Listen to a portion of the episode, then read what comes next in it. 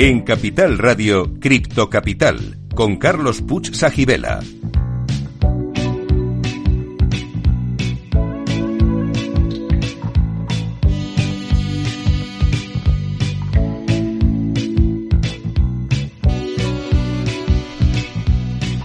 Bueno, pues no estaba preparado, pero para nuestro primer invitado, Jesús Porro, eh, aquí nos han puesto una música que era Pressure, de Queen. Se notaba que estaba ahí bajo presión Jesús. Sin embargo, ahora tenemos una música más tranquila para Alejandro. Alejandro Santos, nuestro segundo invitado, es nómada digital, generador de ingresos pasivos con esfuerzos asimétricos, creador de un podcast que lo podéis eh, localizar en anchor.fm, Alejandro Martínez S, y autor del libro Un Bitcoin valdrá más que tu casa. ¿Qué tal Alejandro? Imagino que en tu caso sobra el criptotest. ¿Criptofan o criptoescéptico? Hola Carlos, muy buenas. Pues fíjate que a mí me gusta cuando hablo de, Bitcoin distinguir un poquito lo que es Bitcoin del resto de los criptoactivos. O sea que podríamos decir que soy fan de Bitcoin y podríamos decir también que soy medio cripto escéptico con, con muchos otros tokens que existen por ahí. o sea que ahí sí coincides con Jesús, que es una locura que haya 12.000. Creo que la última vez que lo miré eran cerca de 12.800 eh, criptoactivos eh, disponibles, por lo menos en CoinGecko, que es una de las webs donde podéis mirar esto, ¿no? 12.800. Es una barbaridad, ¿no? Eh, claro, ¿qué posibilidades hay de que, de que de esos 12.800 haya realmente algo valioso? ¿no? Pues como tú bien dices, tú eres fan de Bitcoin, ahora nos explicarás cómo. ¿no? Y fíjate que en nuestra sección de Criptopedia normalmente explicamos algunos de los conceptos más importantes para entender y aprovechar el mundo cripto. Y en este caso te vamos a pedir, vamos a abusar de ti Alejandro, para que nos hables del concepto de halving en Bitcoin. ¿Nos puedes explicar en qué consiste esto del halving, que en inglés significa partir por la mitad? Claro, Jesús. Eh, claro, Carlos, perdona. Eh, y Jesús, eh, por supuesto, para mí además este evento es una de las cosas más importantes que tiene el protocolo de Bitcoin y hay muchísima gente que no lo entiende y mucha gente que lo desconoce y, y entonces pues es genial este espacio para poder explicarlo, ¿no? Pues finalmente eh, el halving es un evento que ocurre cada cuatro años, eh, más o menos eh, cada cuatro años, porque realmente existe cada 210.000 bloques y los bloques suelen durar 10 minutos, ¿no? Y esto está marcado ya en el protocolo de Bitcoin y lo que hace es que la recompensa que tienen los mineros a, a la hora de minar Bitcoin se le reduce a la mitad. Entonces esto lo que hace es que reduce la inflación de, de Bitcoin, eh, reduce los Bitcoins en circulación. Que recordemos que va a haber 21 millones de Bitcoins minados. Eh, actualmente tenemos unos 19 millones, pero cada cuatro años se minarán a un ritmo más bajo. Más lento. Y esto, más lento, sí. Entonces, esto normalmente ha provocado grandes impactos en el precio cada cuatro años. Eh, bueno, ha publicado tantos impactos que realmente hace unos días publicaste un post en LinkedIn, creo que también en tu podcast, donde decías que lo que más te gusta de Bitcoin es la posibilidad de analizar con transparencia los datos de la cadena de bloques, de la blockchain. Y hay una gráfica que es una pena que la audiencia no la pueda ver, pero está en plan B, un analista anónimo, donde se puede observar eh, una serie de, bueno, la correlación con el precio del, del Bitcoin y mm, aparecen unos puntos azules en la gráfica cuando solo el 50% de todos los Bitcoins minados se encuentran en beneficio. Es decir, eh, la blockchain nos permite saber a qué precio han sido transaccionados todos los bitcoins que ahora mismo posee la gente. Ese, es el, esa es una de las cualidades que no está en ninguna otra em, eh, mercado financiero, digamos. ¿no? Nosotros podemos saber en cada instante el precio medio al que han sido comprados o vendidos los bitcoins en un momento determinado. Y a día de hoy, el 50% están en pérdidas. ¿eh? Cuéntanos por qué es importante esto y qué significa. Sí, Carlos, como comentabas, eh, lo bonito de la blockchain, ¿no? Es que por primera vez podemos, eh, el ciudadano a pie puede tener eh, la información de, primera mano y la puede analizar sin confiar en un tercero. Cualquiera puede correr un nodo de Bitcoin, cualquiera puede descargarse la, la blockchain y analizarlo. la verdad que, bueno, hay muchas personas que ya se dedican a esto y entre ellos este Plan B, que es un, bueno, es un analista financiero holandés que no quiere revelar su identidad, bueno, pues por privacidad, ¿no? Es como Satoshi Nakamoto, ¿eh? Ahí que también es anónimo, no sabemos muy bien lo que hay detrás. sí, sí, exactamente. En este mundo, pues la verdad que se juega mucho con, con la privacidad y pues esta persona ha decidido así y se, es genial, se respeta. Eh, bueno, pues básicamente, eh, claro, eh, existe una tecnología por detrás de, Bitcoin que se llama los UTXO. Es, como una especie, para que lo entienda la audiencia de una manera muy cordial y muy cercana, es como una especie de huella digital que tiene cada transacción de Bitcoin, ¿no? Entonces, gracias a eso, se puede analizar a qué, eh, a qué precio fueron comprados esos Bitcoins que están en una cartera y que no han sido gastados. Y entonces lo que dice este analista en esa gráfica, que es una pena así que no se pueda ver, pero bueno, lo pueden, se, se puede ver en, Twitter, eh, buscando por plan B. Eh, esa gráfica lo que nos indica es que cuando el 50% de los bitcoins que están en circulación se encuentran en pérdidas, 50% en ganancias, 50% en pérdidas, normalmente ha marcado los suelos de cada ciclo. Por lo tanto, cuando sale ese puntito azul, históricamente, estamos hablando en estos últimos 14 años, ha venido un ascenso en el precio. ¿Por qué? Pues porque finalmente está agotada un poco la, la, la, oferta y pues, realmente eh, ha finalizado un proceso de acumulación y eh, normalmente pues se va para arriba el precio. Eso es lo que nos dice la historia. No, no significa para nada que vuelva a pasar. ¿eh? Eh, realmente ha sucedido ya bastantes veces. ¿eh? A lo largo es verdad que la historia del Bitcoin todavía es corta, son 14 años, pero esto que estás diciendo es un fenómeno que se ha repetido una y otra vez en los últimas, eh, en los últimos años, ¿verdad? O sea, esto es, esto es lo que dice la gráfica precisamente, ¿no? Que cada vez que llegamos al, a los puntos azules, que es ese 50% de Bitcoins en pérdidas, el mercado tira para arriba y además tira para arriba con fuerza, superando máximos anteriores y de modo exponencial, ¿no? Como nos acostumbra Bitcoin a hacer, que lo ha hecho ya varias veces, ¿no? no sabemos si lo va a volver a hacer, pero hasta ahora ha sido así, ¿es así? Es así, y además suele coincidir con unos meses antes del halving. Nosotros nos encontramos actualmente a a 12 meses, a 13, 14 meses, dependiendo de esos 10 minutos, ¿no? De cada bloque del halving de Bitcoin. Y normalmente esos puntos azules también aparecen en esas zonas cercanas. Entonces, bueno, pues ahí, si nos centramos en la historia, hay unos, unas indicaciones, pues que, que se, está un poquito, eh, el proceso de acumulación terminando y que los precios bajos que hemos visto, eh, pues ya no interesan porque ya prácticamente nadie está en beneficio. Bueno, el 50%, que es la mitad, pero bueno, tenemos que tener en cuenta que hay muchas personas que llevan el mundo de Bitcoin desde que costaba un dólar, ¿no? Entonces, normalmente, eh, las últimas personas que hemos entrado hace tres años, cuatro, pues estamos la mitad en pérdidas, ¿no? Entonces, eh, se refiere que, puede venir un movimiento eh, alcista eh, y, y, tendría lógica también por el evento del halving. Es cierto que cuando analizamos la historia, es muy importante el, digamos, el, número de años, ¿no? Que nos podemos remontar hacia atrás. Eso lo sabe muy bien Jesús cuando enseña en sus estrategias de, de inversión y de trading. Eh, normalmente está analizando eh, los históricos para saber qué podemos esperar de las estrategias. ¿Con Bitcoin podemos hacer algo parecido o no? ¿O realmente esto... Si quieres, Jesús, eh, cuenta también tu opinión. Es decir, tú miras normalmente los históricos de los diferentes activos para poder saber qué podemos esperar de las diferentes estrategias. Es así, ¿verdad? Sí, a ver, y sobre Bitcoin yo creo que 14 años ya es significativo, ¿no? A mí me gusta en, las, en las fotos de inversión ver los últimos 3, 5, 7 y 10 años. Bien. Para ver un poquito cómo, cómo va todo, ¿no? Es cierto que ver cómo se comportaba hace 70 años algo, pues no lo veo mucho sentido, pero en el caso de Bitcoin, 14 años para mí es suficiente. Bien, desde ese punto de vista sería suficiente. Y lo que comentaba Alejandro del halving, que es ese evento que se produce cada cuatro años, el próximo será dentro de 13, 14 meses. Es decir, estamos hablando de que en febrero, marzo del año que viene eh, se produce ese evento. E históricamente también, en estos 14 años, 6, 7, 8 meses antes de cada halving, se ha producido un despegue del precio que también coincide con lo que estábamos hablando antes de la, del análisis de plan B, ¿no? Pero hay un, hay un concepto también, Alejandro, que nos gustaría que nos ilustraras, que es el stock to flow. Y entonces tú también comentas en tus publicaciones que el halving de Bitcoin del año 2024 provocará que el stock to flow de Bitcoin lo convierta en el bien más escaso del planeta. ¿Nos puedes explicar por qué es tan importante esto del stock to flow, qué es y qué se puede deducir de ahí? Claro, Carlos.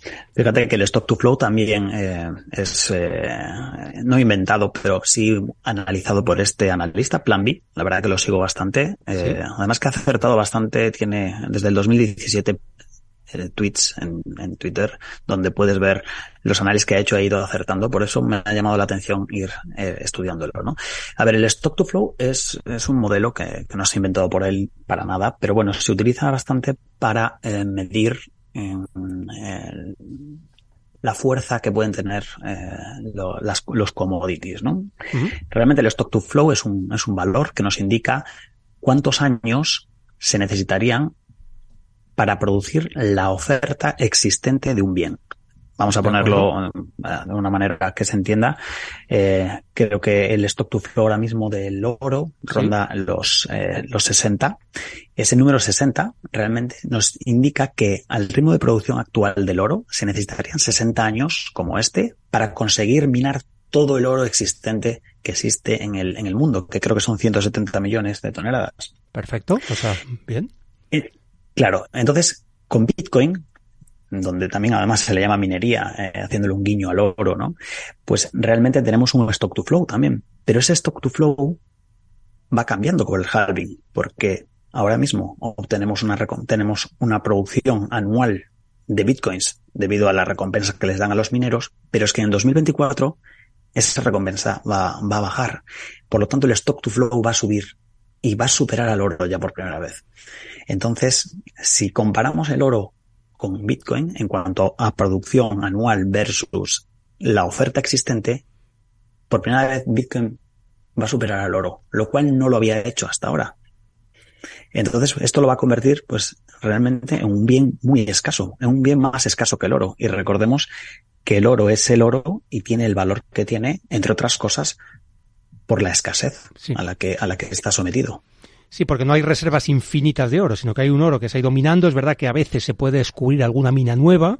Algunos dicen que con la colonización de planetas o de satélites también podría aumentar mucho el stock de oro, pero eso está por verse, porque también el coste de, minar ese oro, pues me imagino que sería altísimo. Pero en cualquier caso es, es, es uno de los activos más estables a lo largo de la historia de la humanidad y nos sirve como un buen ejemplo, ¿no? Si dices que ahora mismo el stock del flow to flow del oro es de 60, es decir, tardaríamos 60 años en minar todo el oro que existe actualmente. El de Bitcoin creo que estaba en 57, ¿no? Los últimos datos, es decir, estaba próximo al del oro, pero con el halving llegaría a unos 124. Fijaros, ¿eh? O sea, es casi el doble, el doble de escaso, ¿eh? sería, ¿eh? Con el halving del año 2024. Eh, y esto nunca había sucedido con ningún activo, ¿verdad? Ningún activo de inversión, digamos, ¿no? Así es, por lo menos ningún activo conocido, ninguna commodity que, que esté em, en los mercados financieros, ¿no? Al final el oro gusta eh, y tiene un precio no solo por lo bonito que es y por lo eh, su composición química, sino pues, pues porque al final se requiere muchísima energía para sacar ese bien que es preciado por la humanidad. Por la humanidad. Y finalmente podemos hacer esa analogía con Bitcoin también. Se necesita muchísimo gasto energético para conseguir un Bitcoin y si cada vez se necesita más eh, para crear eh, menos Bitcoins, pues al final esto le va a dar valor de alguna manera. Porque realmente recordemos que el Bitcoin es energía, es una energía que están los mineros poniendo, eh, pagando esa energía, ese, coste eléctrico para conseguir minar esos Bitcoins, descifrar todas esas transacciones, desencriptarlas y conseguir minar un bloque.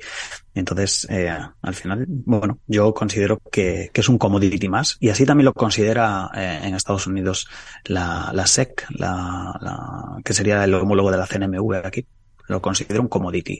Realmente esto, eh, eh, o sea, esto que estás comentando para que la gente se, se, haga una idea, el dinero fiat, el dinero que utilizamos habitualmente, los euros, los dólares, las libras esterlinas, los francos suizos, tienen un stock to flow entre 1 y 2.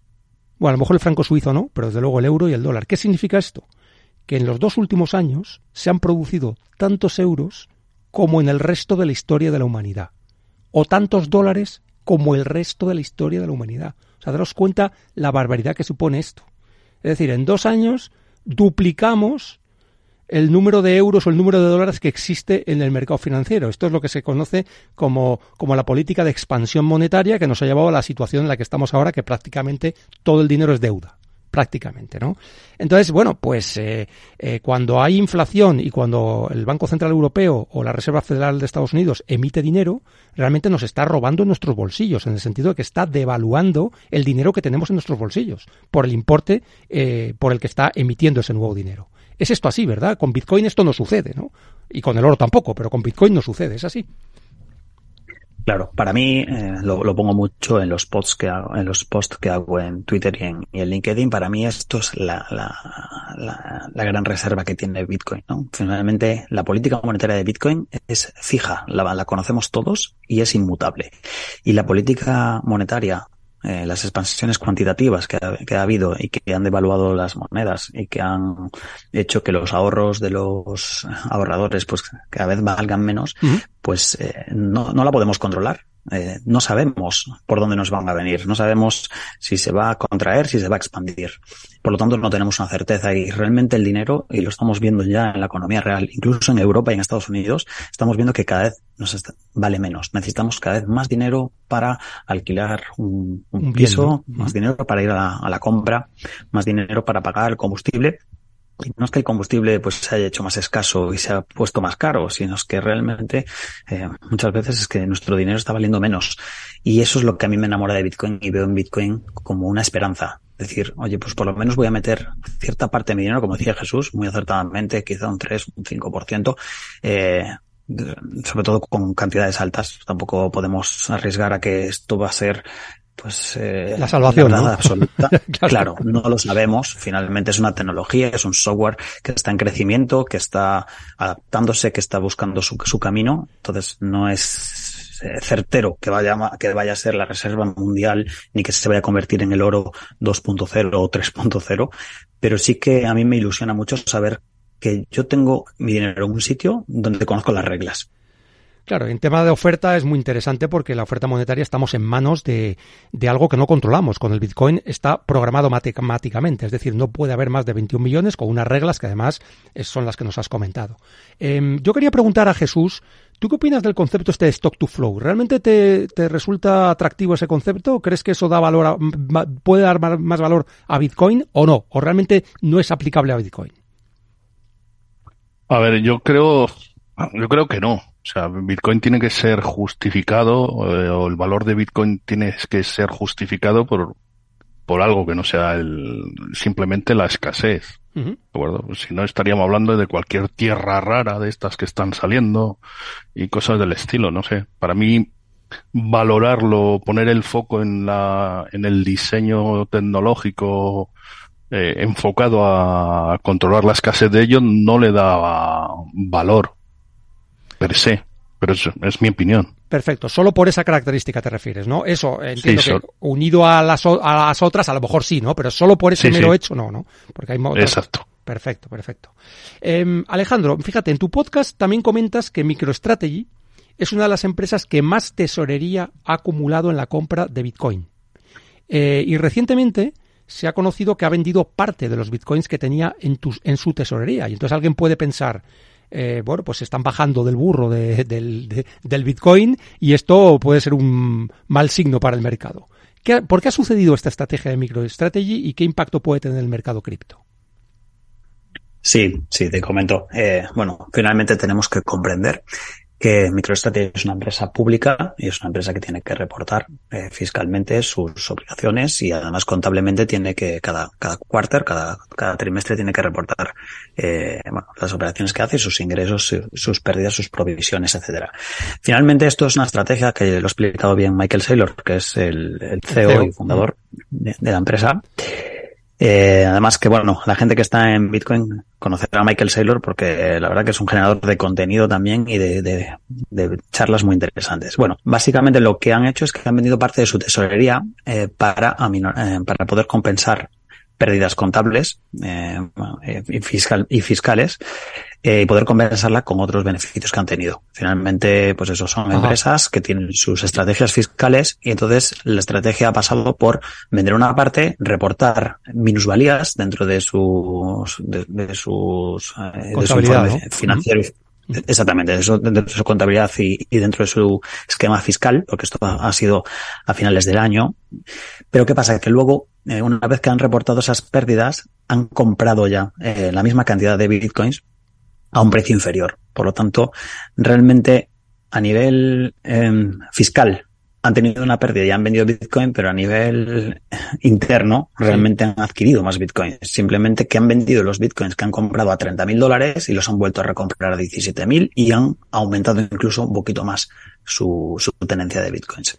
Entendido. O sea que MicroStrategy sigue siendo un firme baluarte defensor de que el criptoactivo por excelencia, que es el Bitcoin, es, eh, es un pilar ¿no? de su estrategia financiera ¿no? y de su estrategia empresarial. ¿no? Esto es así, ¿no? La verdad que sí que ellos están saltando un poco la gestión de riesgo, lo comentaba Jesús, porque ellos mm, realmente no sé qué porcentaje tienen, pero sí que es más del 5 y más del 10 de lo que tienen. Y, realmente el, precio de, el precio de la propia acción de MicroStrategy va muy unido a los vaivenes que tiene el precio de Bitcoin, porque como tienen un porcentaje importante de su tesorería en este activo, pues va al final, están correlacionados claramente, ¿no? Lo cual no sé si es bueno o malo. Para ellos habrá que ver el balance que hacen de ello, ¿no? Pero sí, sí. Ellos, ellos se ponen una gráfica constantemente desde la adopción de Bitcoin en el 2020 como un Bitcoin estándar, como el patrón Bitcoin dentro de su tesorería, eh, su, su acción se ha desempeñado eh, muchísimo mejor que el SP500, que el propio Bitcoin y que las acciones tecnológicas eh, tradicionales como Amazon y Facebook. Siempre, siempre sube ese contenido a, a, Twitter, Michael Saylor, y creo que desde el 2020 se ha apreciado un 30 o un 40% eh, hasta, hasta hoy. Entonces le ha salido bastante bien por ahora la estrategia en cuanto, en cuanto a la acción y también sobre todo ha, ha puesto eh, MicroStrategy en, en la boca de muchas personas porque realmente es una empresa, eh, le está haciendo publicidad a su propia empresa, una empresa tecnológica que a lo mejor no era tan conocida. Oye, pues mira, además de recomendar que compren y lean tu libro, recordemos, un Bitcoin valdrá más que tu casa, eso es el libro de Alejandro. Eh, ¿Qué consejo, qué último consejo darías a nuestra audiencia sobre los temas que estamos hablando? Un breve consejo. Sí, Carlos. Bueno, eh, a ver, en, temas de dinero, la verdad que eh, no, no, yo no me considero eh, un experto ni un asesor financiero, por lo tanto, consejos de inversión no me gusta darlo, pero sí lo que me gusta es que si te llama la atención un poco de lo que es Bitcoin, no te quieres quedar atrás en cuanto a saber lo que es, por lo menos, fórmate, lee mucho, eh, hay muchos libros, eh, aparte del mío, eh, muchos libros en el mercado que te pueden, que te pueden dar unas pinceladas muy importantes de lo que es la tecnología y fórmate tu propia opinión. Eso es lo que yo te diría. No te quedes solo con lo que escuchas en la prensa, en expansión o en el mundo, en cualquier, en cualquier prensa tradicional, sino como lee, infórmate adquiere tu propia opinión y luego toma ya una decisión de inversión. Si quieres comprar, si quieres poner un poco, si quieres poner mucho, eso ya es una cosa tuya, ¿no? Eh, existen la gestión de riesgo, como comentaba Jesús, dentro es un 5%, que realmente es lo que están haciendo las grandes empresas como BlackRock, están diciendo que van a meter un 5% quizá eh, del dinero de sus inversores en Bitcoin. Pero el consejo que yo te daría es aprende la tecnología, aprende sobre la historia del dinero, ¿Sí? Porque hay muchas personas que todavía no saben que el sistema fiat no está basado en nada, que piensan que hay una reserva de oro en el Banco de España, en la bóveda, y, eso ya no es así eh, desde hace muchos años. Tenemos, Alejandro, que ir despidiendo el programa. Resolvemos el criptoenigma. 6,25 es la recompensa que reciben los mineros de Bitcoin por minar cada uno de los bloques, y es la que se reduce cada cuatro años a la mitad. Mi criptoconsejo de hoy, invierte en cripto solo aquella parte de tu patrimonio que te puedes permitir perder Muchas gracias a todos los invitados, ha sido un programa apasionante. Nos encontramos el próximo lunes a las 3 de la tarde. Sed felices, criptocapitaleros.